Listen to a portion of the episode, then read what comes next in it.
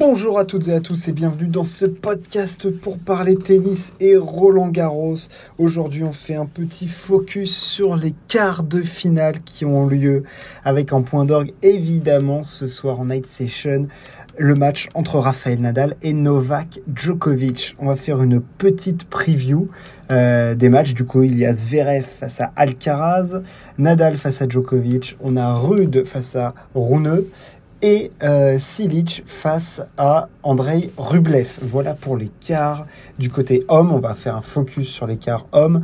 Euh, en commençant bah, par le premier match qui aura lieu, Zverev-Alcaraz. Alors la partie haute du tableau, la logique a été respectée. Euh, les, les quatre meilleures têtes de série de cette partie de tableau sont présentes, au contraire du bas où on le verra, il y a eu beaucoup plus de surprises euh, et des favoris qui n'ont pas tenu leur rang. ici, on attendait Alcaraz, Zverev et Djoko Nadal. On a les deux matchs que l'on attendait. Alors, Alexander Zverev face à Carlos Alcaraz, euh, un remake de la finale du Masters 1000 de Madrid où le jeune espagnol avait détruit l'allemand en finale. Euh, bon, alors je vais pas tergiverser 3000 ans. Euh, pour moi, le favori, c'est Carlos Alcaraz. Et il y a plusieurs raisons à cela. bon, alors, Déjà, c'est un fait surprenant, les deux hommes ont dû sauver à un moment une balle de match euh, pour parvenir à ce stade de la compétition. Carlos Alcaraz face à Albert Ramos Vinolas et euh, notre ami Alexander Zverev, c'était face à Sébastien Baez. Euh, Carlos Alcaraz est favori parce que il fait tout mieux que Zverev et en plus Zverev depuis le début du tournoi produit un niveau de jeu qui n'est pas euh, celui euh, d'un futur demi-finaliste en Grand Chelem. Euh, il fait du Zverev que l'on n'aime pas, c'est-à-dire énormément de fautes, de la fébrilité au service. Il est loin de sa ligne et il attend la faute, sauf que si tu attends la faute de Carlos Alcaraz, elle ne viendra pas. Et surtout, l'Espagnol va t'envoyer ses coups de boutoir qui met régulièrement la puissance des frappes d'Alcaraz et d'un c'est-à-dire qu'il allie vraiment fondamentalement, ce mec-là arrive à allier à la fois la puissance d'un Nadal, le fouetté d'un d'un Federer avec la précision d'un Novak Djokovic. C'est tout bonnement sidérant et, exceptionnel ce qu'il arrive à produire sur un terrain de tennis. Euh, Carlos Alcaraz et pour moi il est en tout, enfin il va être supérieur à Alexander Zverev dans ce match. Enfin, je ne vois pas une autre issue qu'une victoire d'Alcaraz tant ce que les deux ont montré est euh, radicalement opposé. Quoi. On a vraiment Zverev dans le dur, euh, qui se bat, qui perd des sets, qui est souvent au tie-break.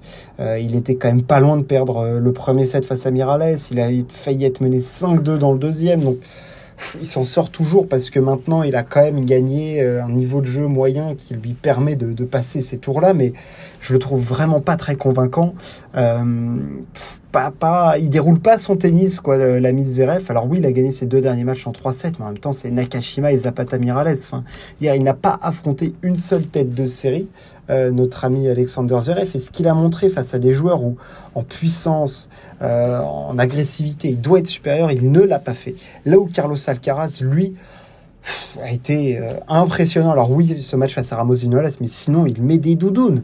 Il met 4-2-0 à Londero, après il bat Corda, après il bat Kachanov, donc il bat quand même, il bat un Ramos Vinolas sur terre, donc il bat quand même des joueurs qui ont des pédigrés bien supérieurs à ce qu'a fait Zverev. Et surtout, il a cette confiance, il a ce, niveau de jeu qui, qui, est dingue, en coup droit, en revers, en service.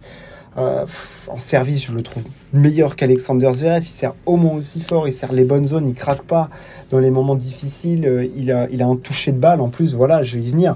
Je pense que les amortis peuvent être une clé en plus sur une terre qui est plutôt humide. Il fait plutôt frais hein, du côté de la porte d'Auteuil en ce moment. Si Zverev continue à être loin de sa ligne, euh, Alcaraz va se régaler parce qu'il va trouver les angles qu'il veut avec une balle forcément plus courte de Zverev. Il va trouver les angles qu'il veut et il, trouve des angles fous, coup droit, revers, il trouve des angles complètement dingues, en puissance, en toucher. Et évidemment, parlons de l'amorti dans le petit jeu. Euh, Carlos Alcaraz est largement supérieur à Zverev. Il n'y a pas de, dégâts là-dessus, il n'y a pas de débat là-dessus, pardon. Il va faire des dégâts, c'est sûr. Il n'y a pas de débat pour moi sur la supériorité d'Alcaraz face à un Zverev.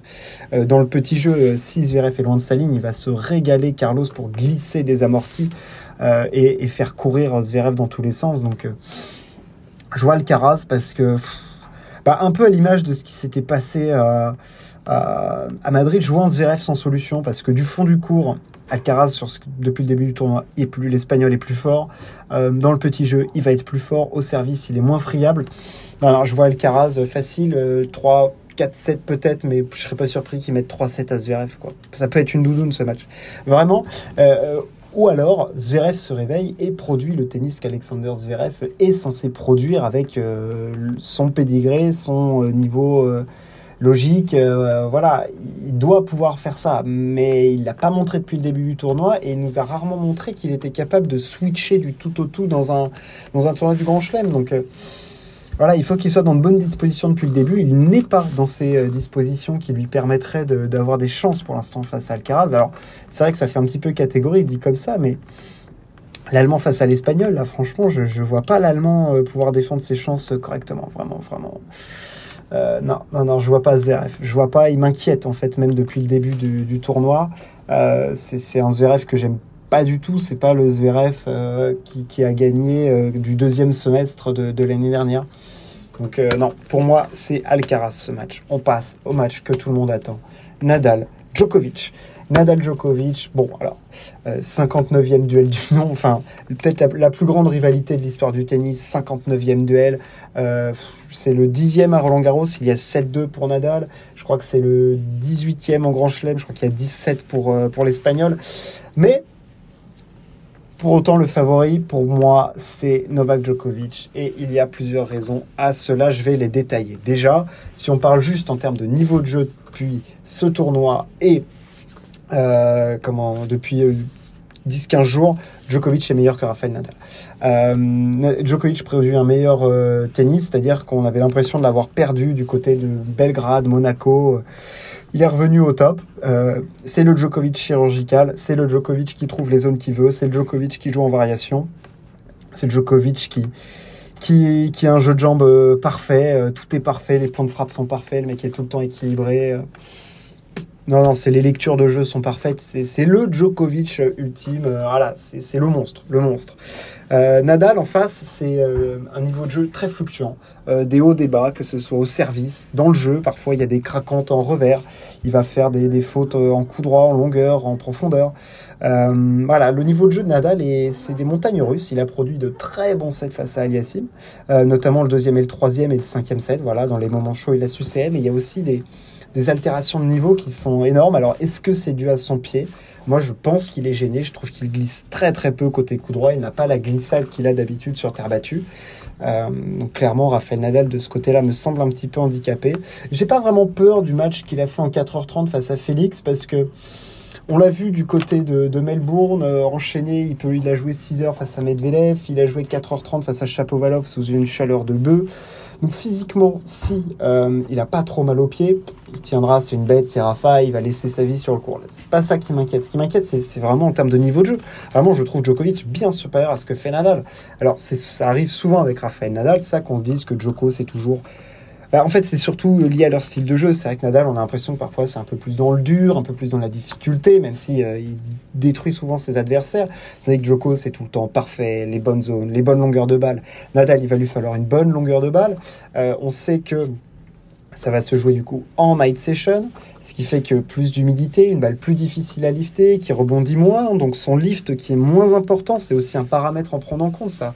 Le fait que Nadal sur terre battue, on le sait, si à Roland Garros il a été si performant, c'est pas parce que son lift, euh, bah, quand il fait beau et tout, il prend une ampleur complètement folle. Donc c'est clair que c'est un avantage ça pour Novak Djokovic, ces, ces conditions-là. Mais on l'avait aussi vu qu'en 2020, Nadal, en octobre, il avait mis une branlée à Novak. Donc bon, c'est euh, un avantage. Bon, on a vu aussi qu'on peut trouver un, contraire là-dessus. Donc, euh, ça semble être un avantage pour Djokovic, mais c'est pas une vérité absolue, disons. Euh, Nadal, lui, quant à lui, il va falloir qu'il sorte un match immense parce qu'il part clairement pas favori pour moi. Djokovic est clair favori de ce match parce que ce qu'il produit depuis deux, semaines est vraiment très bon et Nadal on a plusieurs interrogations sur euh, les, fluctuations, les sautes de concentration qu'il y a dans son niveau de jeu, euh, parfois des grosses fautes, euh, des petites irrégularités au service. Dans le premier set face à Aliassim notamment, c'était pas ça. le quatrième set face à Félix, c'est pas bon, mais il est allé au combat, il va aller au combat, il va aller au mastic, il va y aller, il va rien lâcher. C'est Nadal à Roland Garros. Évidemment que ce sera pas tâche facile.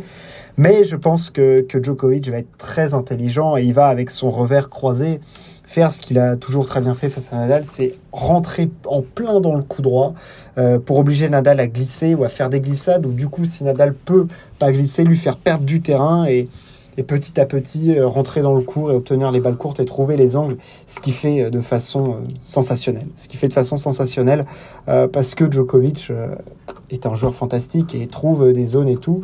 avoir l'importance de l'amorti aussi dans sur une terre battue très humide. Euh, on sait que, Novak euh, en avait usé et abusé en 2020, euh, ça peut être une solution pour Rafa. Il a une très bonne main et ce qui peut emmener Djokovic sur, sur ce combat-là de, de déplacement, de trouver les zones. Mais c'est vrai que la clé pour Rafael Nadal, ça va être la qualité de son service et sa longueur de balle. Pour moi, c'est primordial. Euh, il va falloir qu'il fasse un début de match tambour battant? Il peut pas se permettre de perdre le premier set comme il l'a fait face à Félix parce que euh, sur ce qu'il a montré depuis le début, je pense pas qu'il aura les capacités de revenir face à Novak Djokovic. Ou alors s'il le fait, bon bah on arrête tout et puis, euh, voilà. Mais hum, Djokovic pour moi est le favori de ce match, euh, clair favori. Il a une claire longueur d'avance sur l'Espagnol. Je vois Novak s'imposer en 4-7. je me suis même, bon après je me suis repris, mais je me suis même dit à quel point ça peut ne pas être un match en 3-7 pour Novak ça peut ne pas être un match en 3-7 serré, hein, mais, mais un match en 3-7 pour Novak parce que Rafa. Rafa m'inquiète un petit peu. Honnêtement, c'est Rafa m'inquiète un petit peu euh, et, franchement, voilà, ça va être intéressant de voir tout ça. Ça va être évidemment un énorme combat. Ça va être un match attendu. Il va y avoir une ambiance de dingue. Euh, je pense que le public sera plutôt pro pro Nadal, mais euh, voilà, les clés du match, on les connaît. Enfin, le niveau du match dépend plus, j'ai envie de dire, de. Je vois pas Novak se rater. Il s'était raté une fois en 2020. Euh, je vois pas Novak se planter. Euh, il, pense qu'à ça. Il est en mission. Il a qu'une idée en tête, c'est battre Rafael Nadal encore une fois à Roland Garros. Donc euh, clairement, ouais, je, vois Joko, je vois battre Nadal ce soir sur le Philippe Chatrier et retrouver en demi-finale pour un match de mutant Djokovic Alcaraz.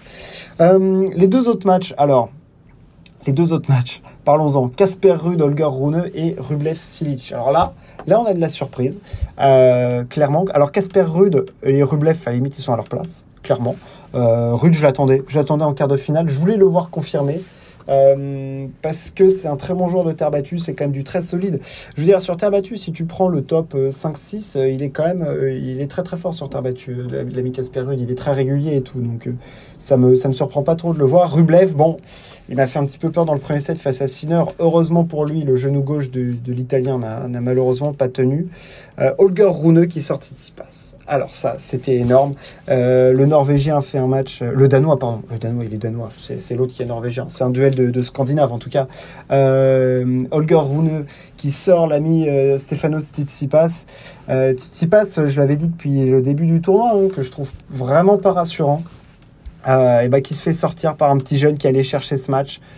Euh, au, talent, au, culot aussi, en agressant tout le temps, tout le temps, tout le temps, en prenant de, vitesse le, grec finaliste l'an dernier qui, clairement, bah, c'est ce que j'avais vu avant le début du tournoi. C'est-à-dire que oui, il a fait des bons résultats. C'était un joueur en forme, mais son niveau de jeu me posait des grosses questions. Et là encore, je l'ai vu, hein, son retour de service en revers a été catastrophique. Le nombre de fois où, aux avantages, Rune sert, euh, sert extérieur, bah ouais, bah pour aller chercher le revers de Stefanos, ça, ça fait mal.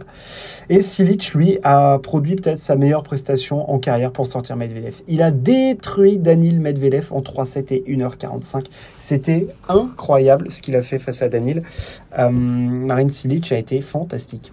J'ai rien à dire de plus. Le mec a été parfait de A à Z. Au service exceptionnel. On a l'impression d'avoir revu le Silic de l'US Open 2014 qui mettait des peignes à tout le monde euh, à partir des quarts de finale. Quand il bat, euh, quand il bat Roger notamment et tout, euh, il est là, là quand il est comme ça, c'est incroyable. Il a l'air en plus bien physiquement.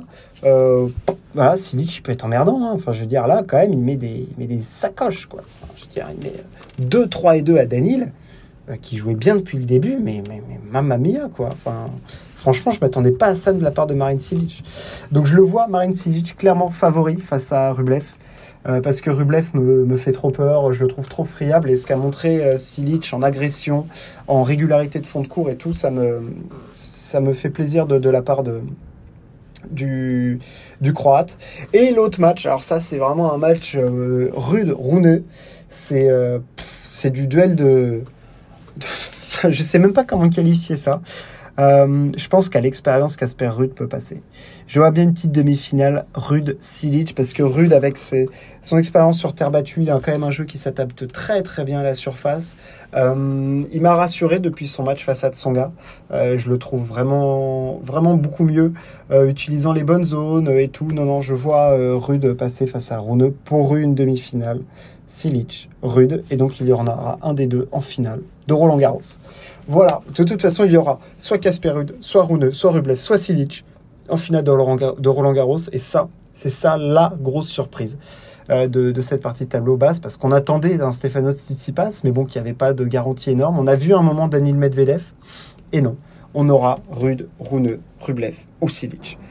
J'espère que ça vous a plu. Merci de m'avoir écouté. On se retrouve très très vite. Ciao. À plus.